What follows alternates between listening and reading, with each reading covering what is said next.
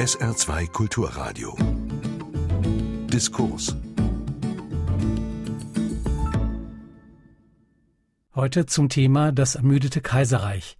Japan zwischen Erschöpfung und Reformbedarf. Die japanische Gesellschaft mit ihren 126 Millionen Einwohnern befindet sich in der schwersten Krise seit 1945. Die Wirtschaftskraft hat nachgelassen, notwendige politische und strukturelle Reformen werden nicht auf den Weg gebracht, Skeptiker argwöhnen gar, dass das Land auch aufgrund der demografischen Entwicklung ins Koma fallen könnte. Wo liegen die Ursachen für die anhaltende Depression zwischen Sapporo und Hiroshima? Welche Reformen können der Gesellschaft aus der Erschöpfung helfen? Diese und weitere Fragen erörterte Reinhard Hübsch im SWR2 Forum mit seinen Gästen. Sie hören eine Aufzeichnung vom 29. August.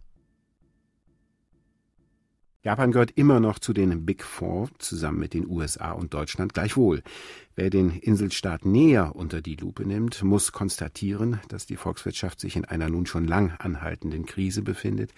Das politische System zeigt ebenfalls einen gewaltigen Reformbedarf und da will es nachgerade wie ein Symptom erscheinen, dass der Tenno, also der japanische Kaiser, amtsmüde ist. 82 Jahre alt ist er.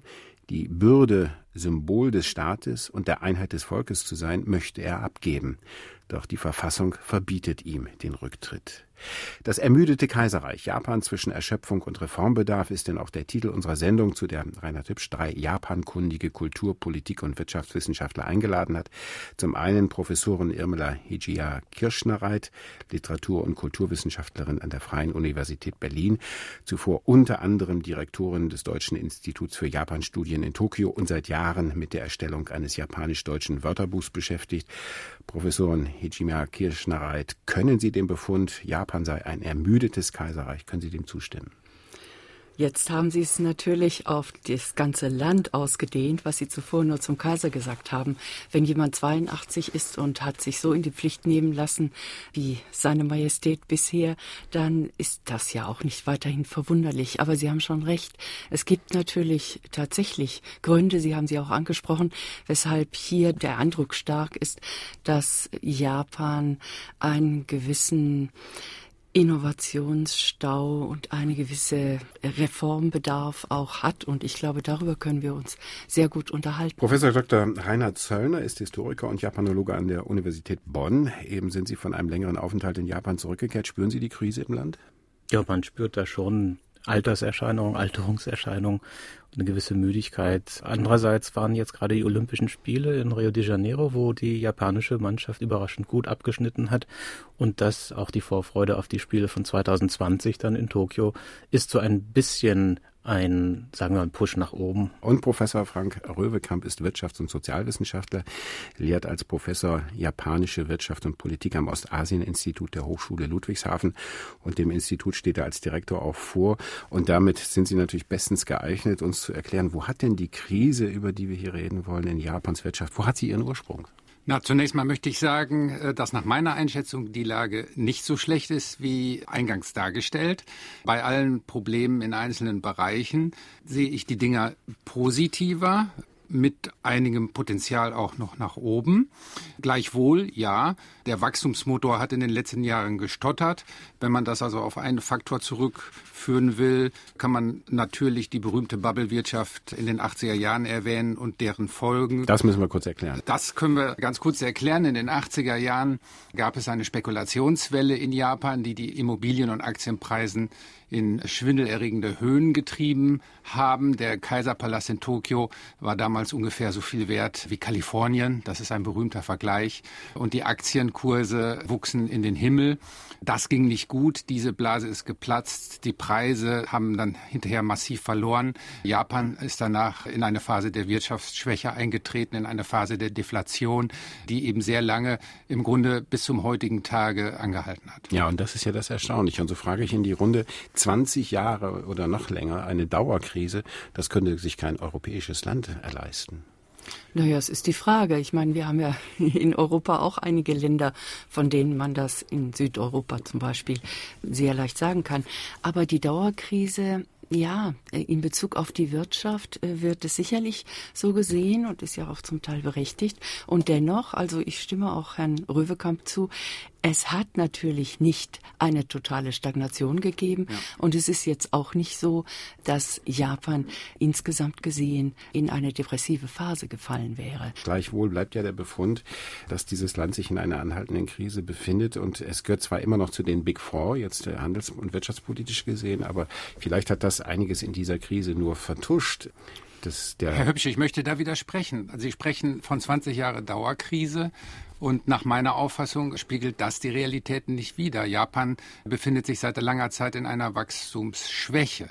Das heißt, das Wachstum ist nicht mehr so groß wie in vergangenen Zeiten. Es wabert so bei 0,51 Prozent mal etwas darüber. Das ist nicht toll. Japan hat im Vergleich beispielsweise zu China jetzt relativ gesehen etwas an Macht verloren. Es trifft meines Erachtens aber nicht zu, von einer Dauerkrise zu sprechen. Naja, die Strukturen haben sich allerdings auch verändert. Die Japaner haben ja nicht 25 Jahre mm, auf Volldampf gearbeitet und dann anschließend 20 Jahre zugesehen, wie das aufgebaute Kapital verzehrt wurde. Sie haben dies und jenes probiert, immer wieder. Das Problem ist, dass keines der Rezepte, das verschiedene Regierungen von ganz verschiedenen Standpunkten aus versucht haben, bislang gegriffen haben. Das heißt, das, was wir jetzt erleben, die letzten Jahre unter der Regierung von Abe, mit dem expliziten Ansatz, über seine sogenannte Abenomics was ganz Neues zu machen, was so in keinem anderen Industrieland bislang versucht worden war, nämlich die Märkte zu überschwemmen mit billigem Geld, um die Leute zum Kaufen zu bringen. Das hat offensichtlich nicht funktioniert. Es funktioniert seit Jahren nicht. Wir beobachten eine Stagnation, die inzwischen auch zu einer Stagnation der politischen Fantasie geworden ist. Also mir fällt auf Anhieb niemand ein in Japan, der in der Lage wäre, jetzt irgendwie noch ein neues Rezept aus der Tasche zu zaubern. Und ich glaube schon, dass das über die reinen Marktprobleme und die sozusagen Probleme des späten Kapitalismus doch hinausgeht in das Soziale hinein. Also die eigentlichen strukturellen Probleme, um das vielleicht auch mal anzusprechen, nämlich vielleicht Überalterung der Bevölkerung, ein ganz wichtiger Punkt, der verschiedene soziale und wirtschaftliche Konsequenzen nach sich zieht. Fragen beispielsweise dann auch Fukushima, Energiepolitik und ähnliches. Das ist sicherlich reell und das können wir vielleicht gleich auch nochmal vertiefen. Aber ich möchte nochmal sagen, was Japan mit Abenomics macht als Wirtschaftspolitik, ist nicht so einzigartig, nämlich den geldpolitischen Hahn aufzudrehen sehen. Das hat auch die amerikanische Notenbank gemacht. Das macht auch gerade die EZB. Und man ist dort durchaus in einem gewissen Gleichschritt. Und das Thema Abenomics, das ist zwar sehr stark gehypt worden, mit extremen Erwartungen verbunden worden. Diese Erwartungen wurden vielleicht nicht erfüllt. Dennoch haben die Abenomics in Bezug auf Arbeitsplätze, in Bezug auf eine moderate Inflation, in Bezug auf gewisse kleinere Reformen durchaus auch Erfolge gezeigt. Ich möchte aber dennoch darauf beharren, dass die Krise auch im ökonomischen Bereich größer ist und ausstrahlt auf alle anderen Bereiche, auf gesellschaftlichen und politischen Bereich, als sie es darstellen. Ein rückläufiges Bruttoinlandsprodukt, das 2009 noch bei minus 5,5 Prozent lag, ein hohes Haushaltsdefizit, ungefähr in der Größenordnung von 8 Prozent des Bruttoinlandsprodukts, also aller gesellschaftlich erbrachter Leistungen Leistung und die Staatsverschuldung liegt bei 200 Prozent des Bruttoinlandsprodukts. Das heißt, die müssen zwei Jahre lang arbeiten, dürfen nichts verbrauchen, nur um die Schulden abzutragen. Das ist enorm. Das Bruttoinlandsprodukt war rückläufig 2009 wie bei fast allen Ländern auf der ganzen Welt nach der weltweiten Wirtschafts- und Finanzkrise. Seitdem wächst es positiv.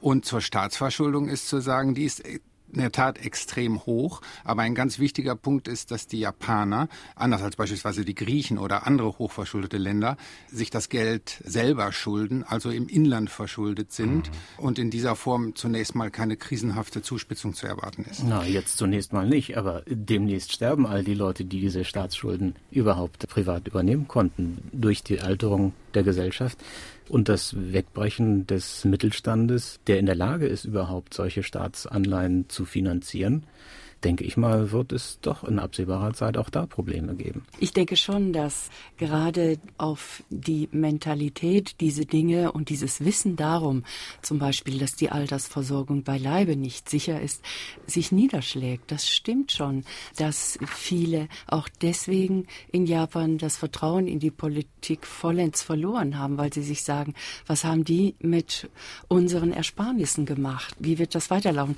Also da denke ich, ist schon eine große große Skepsis vorhanden in Japan und zu Recht. Also ich wundere mich andererseits und deswegen habe ich gesagt, das Land ist nicht in eine kollektive Depression verfallen, dass die Japaner vieles dann doch sehr pragmatisch und gelassen hinnehmen, wo wir sicherlich sehr viel früher an die Decke gehen würden oder auf die Barrikaden, einfach weil sie da, wie gesagt, sehr pragmatisch sich sagen, müssen wir sehen, dass wir irgendwie so klarkommen. Aber das beginnt ja bei der jungen Generation, bei den ganz Jungen. Und, ja, und da wundert mich eigentlich schon seit Jahren, und ich sage das auch jedes Mal, wenn ich in Japan bin, warum wandern die eigentlich nicht aus, die jungen Leute? Ich verstehe das nicht. Das ist aber, ich glaube, andererseits auch eines der Probleme, wenn man sagt, Japan hat so ein bisschen seine Vitalität verloren, dass die jungen Leute selber so ein bisschen timid, so ein bisschen zaghaft geworden sind, indem sie zum Beispiel auch die Lust verloren haben, ins Ausland zu gehen. Also es gibt ja dann auch Aussagen wie, ich gehe nur ins Ausland, wenn da auch Japanisch gesprochen wird oder so. Vielleicht ist das extrem und das betrifft vielleicht auch nur eher Leute, die da ins Ausland als Touristen fahren wollen. Und trotzdem kann man ja sehen, und die japanischen Hochschulen beklagen das ja auch, dass in Bezug auf Austauschbewegungen es immer weniger Interessenten gibt, die ja allenfalls noch in englischsprachige Länder nach Amerika oder vielleicht nach Australien gehen wollen. Aber die große Neugier, die ist so ein bisschen weggebrochen. Nach meiner Meinung werden die aber auch geradezu entmutigt. Ja, ne? das stimmt. Äh, auch, auch dadurch, indem man ihnen Angst macht vor dem Ausland, indem man ständig und immer wieder sagt, im Ausland ist es gefährlich. Also ja. wir haben jetzt eine Absage gehabt in Bayern, ne, mhm. ne, wo ein Schulaustausch abgesagt wurde von den besorgten Eltern der Japaner, die sagten also nach den Anschlägen, die ihr in Deutschland hattet, ist Deutschland kein sicheres Land mehr für unsere Kinder. Und das sind so ich will sagen, Entmutigungsstrategien geradezu, um junge Leute wirklich auch im Land zu halten und zu sagen, hu, bleib bloß hier, überall sonst ist es gefährlich. Ich weiß nicht, ob das nicht doch ein tiefer sitzendes kulturelles Problem ist. Das würde ich auch so sehen. Aber es hat ja tatsächlich auch noch, gerade in Bezug auf die Arbeitschancen, diese Konsequenzen, dass japanische Firmen auch solche Absolventen von ausländischen Universitäten gar nicht integrieren wollen. Die haben tatsächlich größere Schwierigkeiten, obwohl man doch sagen müsste, heutzutage müssten die sehr gefragt sein. Und man sieht es aber immer wieder, dass man seitens der japanischen Firmen dann sagt, oh, die sind sicherlich nicht gut integrierbar, die haben zu viel fremde Luft geschnuppert, mit denen äh, wird sicherlich schwierig werden. Und das ist natürlich wirklich auch eine Riesenermutigung.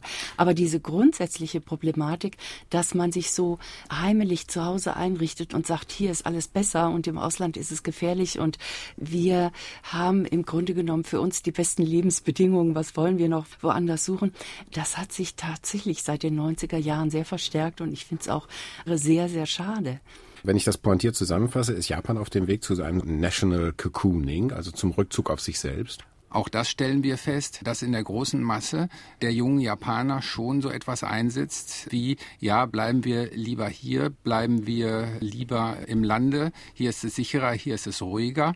Ich würde aber dem Herrn Zöllner da widersprechen. Er hat, glaube ich, von Strategie gesprochen. Ich glaube nicht, dass es eine Strategie ist, dass jemand dahinter setzt, der das geplant so kommunikativ so einsetzt. Es ist vielmehr eine Tendenz in der Berichterstattung, Dinge, die hier auch in Europa passieren, Terrorismus und Immigrantenkrise und ähnliches auch in besonderer Weise kritisch darzustellen, wie vielleicht ja auch unsere Presse das Thema Fukushima in ganz besonders kritischer Weise dargestellt ja, vielleicht, hat. Vielleicht kann man ähm, Herrn Zöllner ja so verstehen, dass er von einem Mentalitätswandel gesprochen hat. Da muss ja nicht unbedingt. Möglicherweise. Na, das ist kein Mentalitätswandel, denn äh, natürlich gab es diese Tendenz zur sagen wir, Selbstbegnügsamkeit, wie auch immer man das nennt, die gab es schon früher, nicht? Also die, die äh, ausgesprochene Tendenz der Japaner Nabelschau zu betreiben, die ist ja nichts Neues. Richtig. Andererseits, wenn ich mir gerade die Lage der Presse, die Sie angesprochen haben, in Japan in den letzten Jahren anschaue und wie sich das verschlechtert hat, wie die Berichterstattung nicht nur qualitativ schlechter geworden ist, sondern tendenziös geworden ist, und zwar in Richtung dessen, was die Regierung gerne hören möchte, dann bin ich mir da nicht so sicher, ob man hier nicht doch auch von Strategien im Hintergrund sprechen kann, von denen ich halte nichts von Verschwörungstheorien. Aber dass wir ein Problem haben mit, mit der Pressefreiheit im gegenwärtigen Japan, das ist äh, völlig klar zu sehen. Japan ist im Ranking der Pressefreiheit in den letzten Jahren dramatisch von einem Platz unter den ersten zehn abgesunken. Jetzt sind die irgendwo bei Platz 66. Selbst Taiwan ist besser als Japan inzwischen in diesem Ranking. Das ist auch ein Problem, das man äh, durchaus sehen muss die Vielfalt und die Freiheit der Berichterstattung in Japan ist, denke ich, durchaus gefährdet. Das muss man so sagen. Und auf der anderen Seite, das ist auch ganz interessant. Ich habe mir in den letzten Jahren eine Reihe von äh, sogenannten entlegenen Inseln angeguckt, so Tsushima und, und Sado und sowas alles, die Touristen manchmal besuchen, aber manchmal auch nicht besuchen.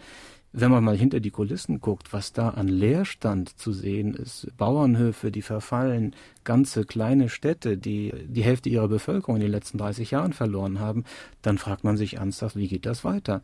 Wenn die 20 Jahre lang weiterhin nichts tun, dann ist auch keiner mehr da, um hinterher aufzuräumen. Da sprechen Sie nach meiner Überzeugung eines der wirklich größeren strukturellen Probleme Japans an, die Überkonzentration der Bevölkerung in Tokio versus eben Bevölkerungsschwund und äh, Abwanderung in der Provinz. Und das ist in der Tat sicherlich neben dem demografischen Wandel eines der ganz großen Herausforderungen Japans. Übrigens ist das natürlich auch kein neues Problem, denn das hatte man schon in den 80er Jahren. Und damals mhm. gab es auch schon diesen Plan, die Hauptstadt zu verlegen sogar und auch die zentralen Institutionen, auch zum Beispiel im Wissenschaftsbereich, auszulagern, weil man es auch damals schon so wahrgenommen hatte, dass die Konzentration in verschiedener Hinsicht sehr ungünstig ist für das Land, weil alles sehr viel verletzbarer ist. Und trotzdem, obwohl alle das im Kopf irgendwo eingesehen haben, hat es natürlich überhaupt nicht funktioniert. Es hat sich nicht umsetzen lassen. Ich denke auch, das große Gefälle zwischen Stadt und Land, speziell natürlich Konzentration auf Tokio, aber es gibt ja noch ein paar andere Metropolregionen, ist sicherlich ein Teil dessen, was man neuerdings auch in Japan selber mit der sogenannten Kaksa-Shakai, der ja, wörtlich übersetzt Differenzgesellschaft bezeichnet, einer Gesellschaft, in der die Schere immer weiter auseinandergeht, eben zum Beispiel die Chancenungleichheit immer größer wird zwischen Stadt und Land, aber eben auch die Chancengleichheit im Bildungssystem ist zurückgegangen. Und dann natürlich die Gehälter und all das, was man früher, wo man sich selbst, früher, das heißt bis in die frühen 80er Jahre hinein, wo Japan sich selbst als eine Gesellschaft des hundertprozentigen Mittelstands beschrieb. Das war damals schon ein Mythos, aber immerhin jetzt nimmt man auch in Japan ganz massiv wahr, wie sehr diese Schere in den letzten zwei Jahrzehnten etwa auseinandergegangen ist. Also da gibt es schon ein ganzes Bündel an Problemen, die zum Teil mit Maßnahmen auch der Regierung angegangen wurden, auch schon in den frühen 2000er Jahren, die aber nicht so richtig greifen. Diese Problemknäuel, die sind schon gewaltig zutage getreten. Also es gibt augenscheinlich Probleme auf ganz unterschiedlichen Ebenen. Wir haben mit den ökonomischen angefangen, es gibt den demografischen Wandel, die Energiepolitik nach Fukushima haben wir nur gestreift. Auch da hat es ja keine Wende gegeben, keine Neuakzentuierung. Von der Bildungspolitik haben Sie eben gesprochen. Besorgniserregende Tendenzen im Bereich der Medien gehört. Und jetzt kommt also die Diskussion, scheinbar ist das nur eine Marginalie um den Tenno und äh, seine Rolle in der Verfassung hinzu. Und jetzt sagen Beobachter der ganzen Geschichte, ja, da wird man vielleicht jetzt eine Lösung finden. Aber er hat ja gesagt, dass er bis zum Ende dieses Jahres eine Lösung finden wird, die dann im Sommer nächsten Jahres praktiziert wird. Aber viele in der japanischen Politik sagen, eine solche grundlegende Diskussion um die Rolle des Tenno, also des japanischen Kaisers, wolle man vermeiden. Denn dann müsste man dessen Rolle neu definieren und damit müsste man eine Grundsatzdiskussion in der Gesellschaft lostreten. Und da fürchten manche, ich sage das jetzt pointiert, dass ihnen die ganzen Problembereiche um die Ohren fliegen, weil man dann eine Grundsatzdiskussion über japanisches Selbstverständnis und Verfassungsverständnis benötigt. Ist das übertrieben oder trifft das den Kern der Sache, Herr Zöllner? Ja, das Ganze ist äh, total absurd. Seit Jahren verlangt die Regierungs Partei, die Liberal-Demokratische Partei, eine Änderung der Verfassung. Sie hat einen umfangreichen, detaillierten Katalog der von ihr gewünschten Verfassungsänderungen vorgelegt. Da kommt der Kaiser mit keinem Wort vor. Es geht um Außenpolitik, es geht um sogar die, die, die Grundrechte. Die Verteidigungspolitik, eine ganz Ja, Verteidigungspolitik, es geht um die Armee, es geht um bestimmte Grundrechte, die mit bestimmten Einschränkungen sogar versehen werden sollen. All das kommt vor. Interessanterweise, was nicht vorkommt, sind die Dinge, auf die man sich seit 20 Jahren in der politischen Diskussion eigentlich schon verständigt hat, nämlich eine Föderalismusreform, die Einführung des Föderalismus, die man, welche Partei auch immer sie sehen wollen, nominell verlangen das alle. Aber in den konkreten Verfassungsdiskussionen spielt das Thema überhaupt keine Rolle. Die Einführung von Bundesstaaten anstelle dieser fürchterlich ungleichmäßig geschnittenen und teilweise gar nicht arbeitsfähigen äh, Präfekturen, die es im Moment gibt. Wissen Sie, nach Fukushima bin ich mal gefragt worden von einem Vertreter der JETRO, was würden Sie denn für den Wiederaufbau im Nordosten Japans empfehlen? Da sage ich ganz klar, nehmt die drei Präfekturen, die es da gibt, die allesamt für sich das Problem nicht lösen können, packt die zusammen in einen Bundesstaat. Und dann habt ihr eine arbeitsfähige Einheit, die auch in der Lage ist, die Interessen der Region wirkungsvoll gegen den Zentralismus in Tokio zu verteidigen. Was ist passiert? Nichts, gar nichts. Es wird klein-klein betrieben, weil das den Leuten in Tokio, und ich sage das mal ganz bewusst so, den Leuten in Tokio am meisten bringt, wenn bei ihnen die Macht liegt, wenn bei ihnen die Ressourcen liegen und sie dann mit dem Gießkannenprinzip und gelegentlich mal durch solche Aktionen nach Naturkatastrophen dann konzentriert ihre Almosen in die Provinzen verteilen. Also Lippenbekenntnis zu einer Föderalismusreform ist schon längst da. Durchgesetzt, gerade in der Situation wird es nicht. Was den Kaiser anbetrifft, Herr Hübsch, da muss ich Sie kurz korrigieren. In der Verfassung steht kein Wort über die Amtsdauer oder Amtszeit des Kaisers. Alles, was den Kaiser betrifft, wird in einem Sondergesetz geregelt, dem sogenannten Hausgesetz des Kaiserhauses. Das ist eine Erfindung, übrigens, die geht zurück auf den deutschen Staatswissenschaftler äh, Lorenz von Stein, der das im 19. Jahrhundert den Japanern empfohlen hatte. Genauso wurde es geregelt. In diesem Hausgesetz des Kaisers wird alles geregelt, was die Thronfolge angeht und, und, und. Nur dieses Gesetz müsste man ändern. Mit der Verfassung hat das überhaupt nichts zu tun. Was da getan wird im Moment von Abe ist Augenwischerei. Er sagt, wir können das Problem verfassungsrechtlich so einfach nicht lösen. Es gibt kein Verfassungsproblem in dieser Sache. Es sind ganz andere Gesetze, die geregelt werden müssten. Und auf der anderen Seite, das ist auch ganz interessant, er berücksichtigt überhaupt nicht den ausgesprochenen Wunsch des Kaisers, den der sehr, sehr deutlich gesagt hat. Er hat gesagt, es hat keinen Sinn, meine Aufgaben weiter zu reduzieren und mir irgendwelche Lasten abzunehmen, denn weniger als das, was ich jetzt tue, kann ich sinnvollerweise nicht mehr tun. Und was sagt zwei Tage später der Ministerpräsident? Er sagt, wir denken darüber nach, seine Aufgaben zu reduzieren. Also ich stimme absolut zu, was äh, Herr Zöllner da gerade gesagt hat. Nach meiner Überzeugung ist aber das Kaiserproblem vielleicht auch ein bisschen überbewertet. Wir hatten ja was Ähnliches neulich äh, mal in der katholischen Kirche. Da ist ja auch ein Papst zurückgetreten. Ich glaube, ein polnischer Kardinal sagte darauf, man kommt nicht vom Kreuz herunter und kritisierte es eben entsprechenderweise. Das heißt, auch da sind die Wogen hochgeschlagen. Aber dennoch ist am Ende ja eigentlich gar nicht viel passiert. Nach meiner Überzeugung wird man eine Lösung finden, wie der Kaiser bleibt der Kaiser und sein Sohn wird eben der Regent. Ich möchte aber nochmal zurückkommen, was Herr Zöllner gerade gesagt hat zum Thema Föderalismus und Gebietsreform. Und hier möchte ich unterstreichen, dass ich das auch so sehe. Das ist möglicherweise eines der ganz, ganz wichtigen Punkte, wo Japan einhaken müsste, denn das Thema Konzentration, was vorhin angesprochen wurde, bezieht sich nicht nur eben auf Bevölkerung und Tokio und Städte versus Land, es bezieht sich eben tatsächlich auch auf Kompetenzen, Gestaltungskompetenzen, und Möglichkeiten der regionalen Revitalisierung im politischen Bereich. Und hier würde ich das auch so sehen. 47 Präfekturen in einem Land der Größe Deutschlands sind einfach zu viel. Und hier könnte Japan sehr sinnvoll ansetzen.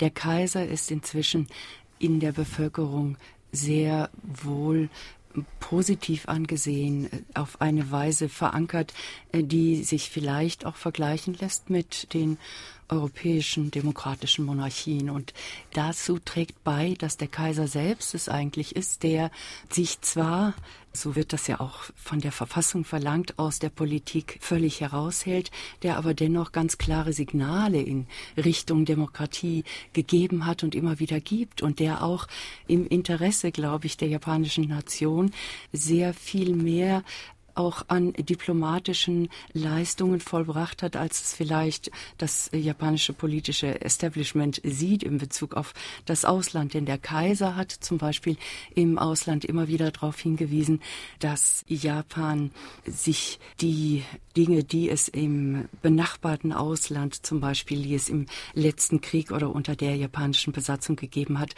dass die Japaner sich dieses zu Herzen nehmen und dass Japan sehr viel Leid über die Nachbarn gebracht hat. Das hat er auf eine Weise kommuniziert, wie es die japanischen Politiker nicht gemacht haben. Und es hat umso mehr Gewicht, weil es der Kaiser gesagt hat. Also das sind Dinge, die zeigen, dass der Erzkonservatismus gar nicht im Kaiserhaus selber sitzt, sondern in anderen Ecken. Jetzt denke ich, ist die Bevölkerung selber zu großen Teilen der Meinung, dass auch der Kaiser das Recht haben muss, wie jeder andere in seinem Land, nämlich wenn ihm die Lasten zu schwer werden, und er ist schließlich 82, dass er dann rücktreten darf. Ich will das jetzt gar nicht auf die Tenno-Debatte jetzt konzentrieren, die soll ja auch nur Anlass sein und äh, alleine das würde wahrscheinlich schon ein eigenes Forum äh, rechtfertigen, die, die Wandlungsprozesse seit der zweiten Hälfte des 19. Jahrhunderts bis über 1945, als es eine Verfassungsreform gab, die die Amerikaner den Japanern oktroyiert haben, die dann auch den Kaiser beibehalten haben. Ein Institut im Übrigen,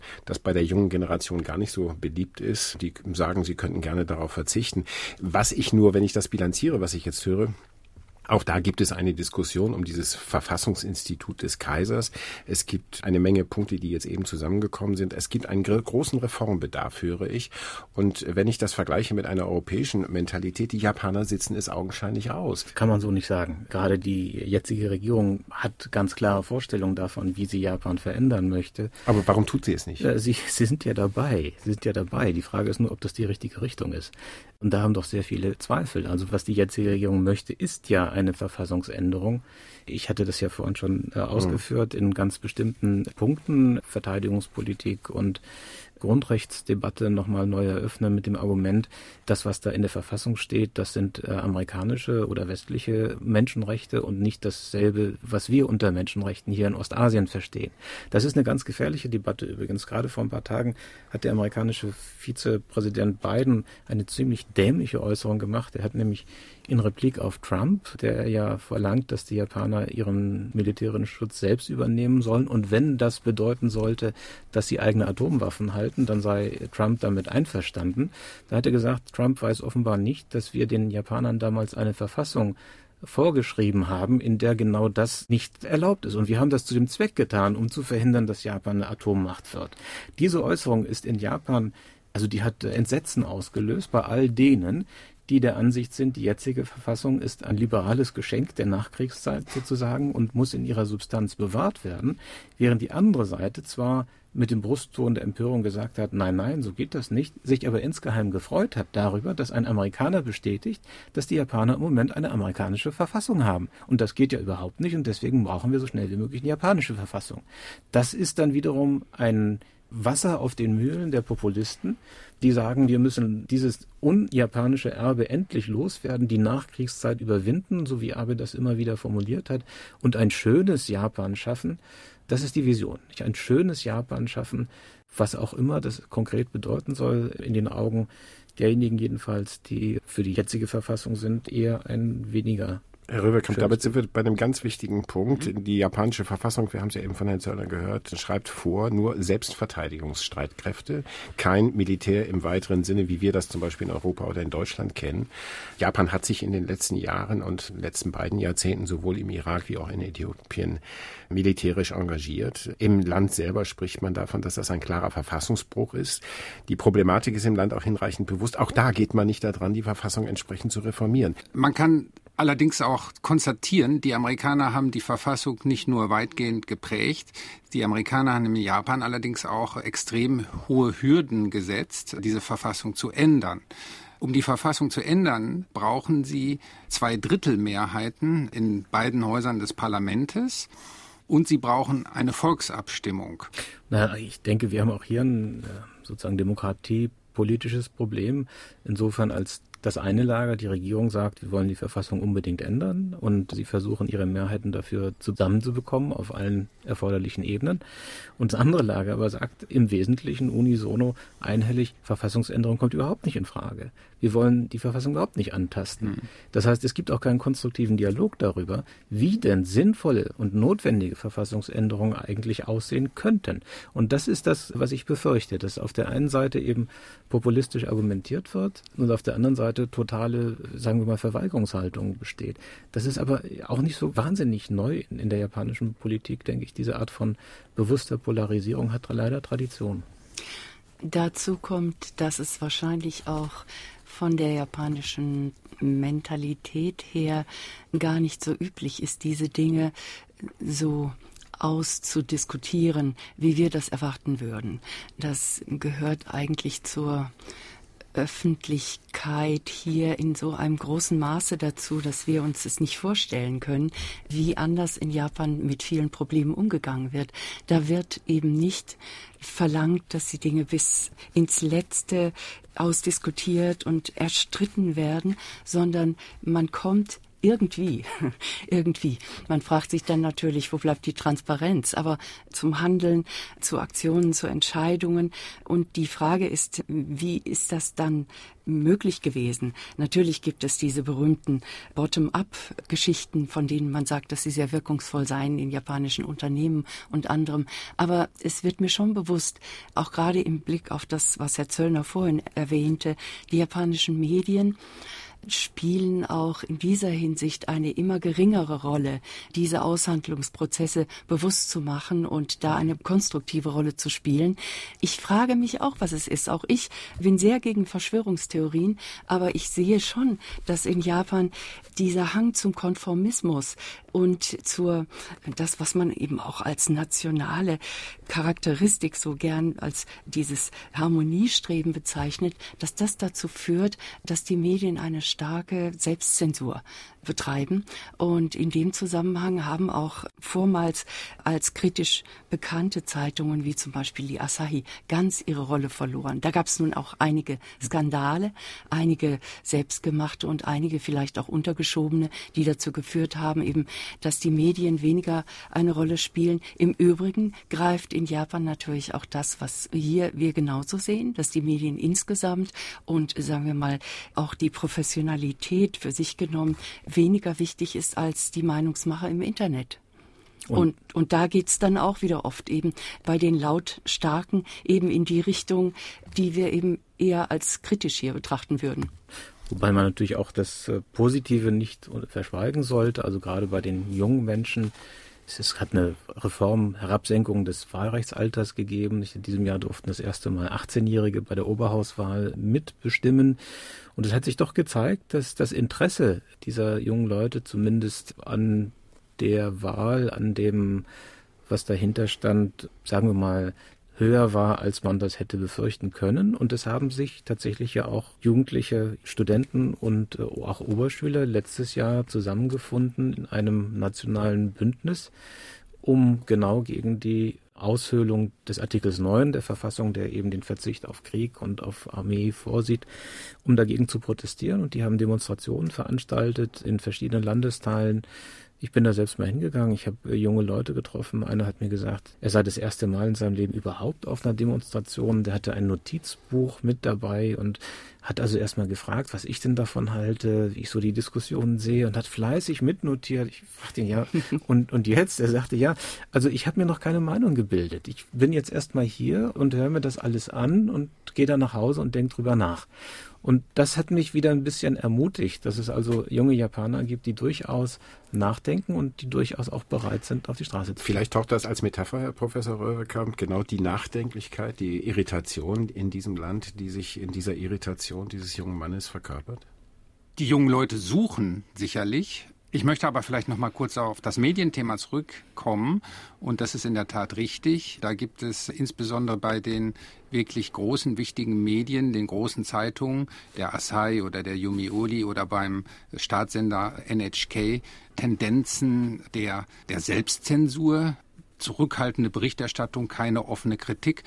Man muss allerdings auch ganz deutlich anführen, dass wir in Japan nicht so etwas haben wie Medienverbote oder klare staatliche Zensur. Das heißt beispielsweise die Diskussionen im Internet, in Internetforen, in Wochenzeitungen, auch ausländische Presse oder ähnliche Dinge, die ist ja vollkommen frei. Es gibt also auch keinerlei Beschränkungen für irgendwelche Leute, sich die Informationen eben tatsächlich im Ausland zu holen. Es werden keine Internetseiten gesperrt oder ähnliches. Und da muss man bei aller Kritik, die dann auch berechtigt ist, an den Mainstream-Medien auch ein bisschen die Kirche im Dorf lassen. Naja, und die jungen Leute, in der Tat, die versuchen ihre Orientierung zu finden, wobei auch dort man feststellen muss, in einem Land, wo auch wenn die Arbeitsverhältnisse nicht mehr so sicher sind und es nicht so einfach ist, einen festen Job zu kriegen, wo allerdings praktisch keine Jugendarbeitslosigkeit gegeben ist. Und wenn man da jetzt mal gegenüberstellt, hier in Europa, ich spreche mal von Spanien oder Frankreich, wo Jugendarbeitslosigkeitsquoten von 40 bis 50 Prozent herrschen, Herr Hübsch, da möchte ich noch mal fragen, warum Sie glauben, dass die jungen Leute aus Japan auswandern sollten. Das oh, war von mir. Entschuldigung. Pardon. Das war von mir und ich sehe das immer ein bisschen im Vergleich mit der Lage in Südkorea. Südkorea hat noch nicht so lange, aber äh, immerhin tendenziell ähnliche Probleme wie Japan. Und es hat dort, finde ich, politisch gesehen sehr viel interessantere, sehr viel heftigere Diskussionen und Debatten, eine ganz andere Form von politischer Kultur und es hat eine lange Tradition der Auswanderung, des sich Umguckens in der Welt. Wenn Sie nur überlegen, wie gut im Durchschnitt koreanische Studenten Englisch sprechen und das vergleichen mit der miserablen Qualität, die sie in Japan im Durchschnitt vorfinden, und das, obwohl seit Jahrzehnten Anstrengungen gemacht werden, noch und nöcher, um Japanern Englisch beizubringen. Also da muss man nicht nach Spanien gehen, sozusagen. Da reicht der mhm. Blick eigentlich nur übers Meer, um, um zu schauen, wie unterschiedlich sowas laufen kann. Im Übrigen, mein persönlicher Favorit in der Region ist Taiwan mit einer absolut, absolut äh, lebendigen, vitalen Gesellschaft. Und auch dort sind es die jungen Leute, die sich immer wieder in die Politik einmischen, konstruktiv einmischen und in der Lage sind, ihre Interessen zu artikulieren. Ohne das vertiefen zu wollen, wir müssen einfach auch noch als Fußnote vermerken, dass die dramatischsten demografischen Verwerfungen gerade, also weltweit gesehen, in Japan stattfinden. Und das bringt die Jugend dann natürlich in eine ganz andere Rolle. Nachrichten aus einem irritierenden Land war das bislang. Ich möchte noch einen Faktor ganz kurz noch mit einbeziehen in unser Gespräch, der ebenso erstaunlich ist wie vieles andere, was wir gehört haben, nämlich das Faktum, das ja geradezu im Widerspruch zur ökonomischen und zur politischen oder gesamtgesellschaftlichen Entwicklung Japans zu stehen scheint, nämlich die Tatsache, dass die japanische Kunst sich nicht nur auf einem sehr hohen Niveau befindet, sie befindet weltweit, auch in Deutschland, große Beachtung. Um nur einige Beispiele zu nennen, wenn jährlich um die Vergabe des Literaturnobelpreises spekuliert wird, dann fällt immer auch der Name Haruki Murakami. Im Bereich der Architektur hat der von Tadao Ando und zahllose andere Architektinnen und Architekten einen guten Klang. Japanische Architektur wurde in den letzten Jahren immer wieder auch mit dem Pritzker-Preis geehrt japanische Filme, zuletzt Miss Hokusai und Filmemacher wie Akira Kurosawa stehen in der Gunst der Kritiker wie des Publikums weltweit ganz oben. Populäre Künste wie die Mangas, wie die Kochkunst werden geschätzt. Wie erklärt sich die Diskrepanz zwischen dem hohen Ansehen der Kultur und der, sagen wir mal, irritierenden gesellschaftlichen Verfassung? Na, ich habe gerade jetzt ein Buch gelesen von dem Produzenten des äh, Studio Ghibli. Das ist die Anime-Schmiede sozusagen äh, von Japan ein Mann namens Suzuki. Und der hat geschrieben, natürlich, er hat äh, höchste Anerkennung im In- und Ausland als Produzent erfolgreicher Filme, überhaupt kein Problem. Aber was ihm in den letzten Jahren aufgefallen ist, immer mehr verlangen die Leute von ihm, dass er seine politische Meinung sagen soll. Nun sind das auch Leute, sowohl die Regisseure als auch die Produzenten in diesem Studio, die das auch tun, die sich gegen Kernkraft aussprechen, für die Verfassung und, und, und. Aber er sagt, es ist merkwürdig, dass das von ihm verlangt wird als einem Künstler, während die anderen, die eigentlich Profis sind, dazu offenbar nicht mehr den Mut haben in letzter Zeit. Ja, also um nochmal auf die Frage zurückzukommen, das ist wirklich ein bisschen verblüffend, was Sie jetzt gerade erzählt haben, aber die, die Frage, ob es da einen Widerspruch gibt zu dem Bild, was wir zum Teil von Japan gezeichnet haben, als einer stagnierenden Gesellschaft, die aber gleichwohl eine weltweit große Wirkung ausübt, auch mit ihren künstlerischen Produkten. Das Gleiche gilt ja sogar für das, was unsere Studierenden meistens zur Japanologie treibt, nämlich die Populärkultur.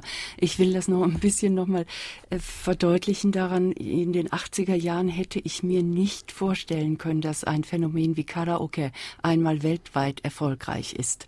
Denn ich war selber nach Japan zum ersten Mal in den 70er Jahren gekommen und hat mich sehr schwer damit, vor Leuten dann immer irgendwelche Liedchen singen zu müssen. Und ich dachte, also sowas funktioniert garantiert nur in Japan.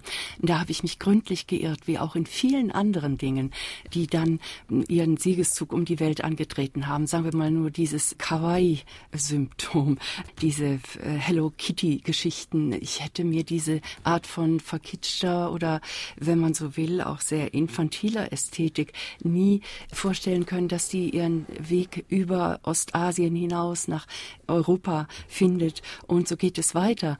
Also auch diese Robotik und diese Geschichten, die da ist ja Japan auch äußerst kreativ und auf ziemlich absurde Weise Weise. Da könnte man auch noch sehr viel dazu beisteuern an, an kuriosen Geschichten, zum Beispiel den Androiden. Der japanische Autor Natsume Soseki, ein berühmter Intellektueller und ein, äh, sagen wir, ein ikonischer Schriftsteller des frühen 20. Jahrhunderts, dessen Todestag sich in diesem Jahr zum hundertsten Mal jährt, der ist jetzt als Android geschaffen worden und der soll demnächst an einer japanischen Privatuniversität Vorlesungen halten und der Zweck soll sein, die jungen Leute wieder zum Lesen zu bringen. Also etwas absurde Ideen. Worauf ich hinaus will, ist, dass für mich die japanische Kultur eben auch einen starken Spiel- und experimentellen Charakter hat. Und in diesem Bereich sich auszuleben und das natürlich jetzt heutzutage, wo das dann noch alles gut kommerzialisiert werden kann, mit dem Spaßfaktor zu verbinden, darin ist Japan ganz groß. Und das ist im Grunde genommen natürlich kein Widerspruch zu all dem anderen, was wir gesagt haben, aber es ist eine andere Seite der japanischen Kultur. Professor ich will noch ein Beispiel äh, vielleicht anfügen. Ich komme gerade zurück aus Amsterdam von den Europameisterschaften im Shogi, im japanischen Schach. Eine Variante, die komplexer ist als unser westliches Schach und sich in Europa einer zunehmenden Anhängerschaft erfreut, selbst unter Schachgroßmeistern und entsprechend hier auch mehr und mehr gepflegt und entsprechend ernst genommen wird ja, wir könnten und, und, und, Pokémon und andere Monster und so weiter. Das ist uns ja allen präsent. Und das ist das Interessante. Japan ist in unseren Alltag eingeschlichen, wenn man so will. Und ich will es jetzt gar nicht mit einer negativen Komponente versehen. Auf eine Weise, die für uns inzwischen selbstverständlich ist. Auch japanisches Essen, japanische Gerichte oder japanische Zutaten, das alles zeigt auch etwas von der Strahlkraft, von dieser Vitalität, die dieses Land auch hat. Deswegen ist ja manchmal auch die Politik in Japan gar nicht so wichtig, wie wir das hier diskutieren, weil die Leute sowieso das machen, was sie gerne möchten und das sogar dann sehr gut. Naja, voraus, voraussetzen aber denke ich doch, für ein bestimmtes Niveau an Kreativität in der Gesellschaft ist auch, ist, das ist auch eine Altersfrage. Noch sind genug junge Leute, originelle Leute, noch sind Leute mit vielen Ideen da. Ich frage mich, wie das aussieht, wenn in 20, 30 Jahren die allermeisten Leute eben im Rentenalter sind, ob Japan dann es schaffen wird, dieses tolle Niveau, dieses kreative Niveau zu halten. Das ist eine echte Herausforderung. Ich ja. denke, der hat sich noch keine Gesellschaft bisher stellen müssen. Wagen wir den Blick in die nächsten beiden Dekaden Japans. Was vermuten Sie, wie wird es aussehen? Eine ganz wichtige Frage spielt natürlich der demografische Wandel und diese Frage, wie geht Japan damit um? Das wird meines Erachtens tatsächlich Wesentliches entscheiden. Wird sich Japan dazu durchringen können, eine Reform der Sozialversicherungssysteme durchzuführen? Wird Japan es schaffen, zu einer vernünftigen Familienpolitik äh, zurückzukommen? Wird es Japan vor allen Dingen auch schaffen, im gemäßigten Rahmen Einwanderung zu ermöglichen, was ja bisher ganz, ganz schwierig ist? Und wenn es Japan schafft, diese Themen anzugehen, wir hatten ja auch schon gesprochen, Föderalismusreform und ähnliches, dann bin ich da eigentlich ganz optimistisch. Aber wenn die Chancen und die Gelegenheiten nicht ergriffen werden, dann kann es in der Tat problematisch werden. Fragen Sie aus der Sicht eines Seismologen oder Naturwissenschaftlers, dann kann ich Ihnen voraussagen, dass binnen 20, 30 Jahren es in Japan mindestens ein riesiges Erdbeben geben wird, das nochmal eine enorme Verwerfung nicht nur der Tektonik, sondern auch der Gesellschaft mit sich bringen wird. Also insofern bin ich mit Prognosen, wie das dann sein wird und wie die Japaner damit fertig werden, sehr zurückhaltend. Ja, Prognosen würde ich sagen, möchte ich eigentlich auch nicht wagen. Das japanische Zukunftsbild von offizieller Seite sieht so aus, dass die Gesellschaft schrumpft, sowohl bevölkerungsmäßig, und dass sie sich aber dann auf einem Niveau einpendelt, wo sie mehr oder weniger autark ist. Ich halte das für absolut irreal. Glaube nicht, dass das wirklich so machbar ist. Einwanderung andererseits wird man in Japan, wenn ich das jetzt so die allgemeine Diskussion der letzten Jahrzehnte verfolge, auch nicht sehen wollen. Das ist ganz klar, da ist man sich ziemlich einig. Also es bleibt spannend. Ich bin sicher, Japan ist für Überraschungen gut. Manche Dinge werden dort ganz anders gelöst, als wir uns das vorstellen, aber es bleibt natürlich eine prekäre Situation, gerade auch im Hinblick auf das, was Herr Zöllner gesagt hat, nämlich die seismische Situation Situation, die ist unberechenbar. Aber dazu kann natürlich niemand Prognosen stellen. Viele Fragen bleiben, viel Skepsis hat dieses Gespräch getönt. Das war's, das war SWR 2 Forum unter dem Titel Das ermüdete Kaiserreich Japan zwischen Erschöpfung und Reformbedarf diskutierten. Die Japanologin und Literaturwissenschaftlerin Professor Irmela Hijia Kirschnereit von der FU Berlin, Professor Frank Röwekamp, Direktor des Ostasien-Instituts der Hochschule Ludwigshafen und der Japanologe Professor Rainer Zöllner von der Universität Bonn. Die Gesprächsleitung lag heute bei Reinhard Hübsch.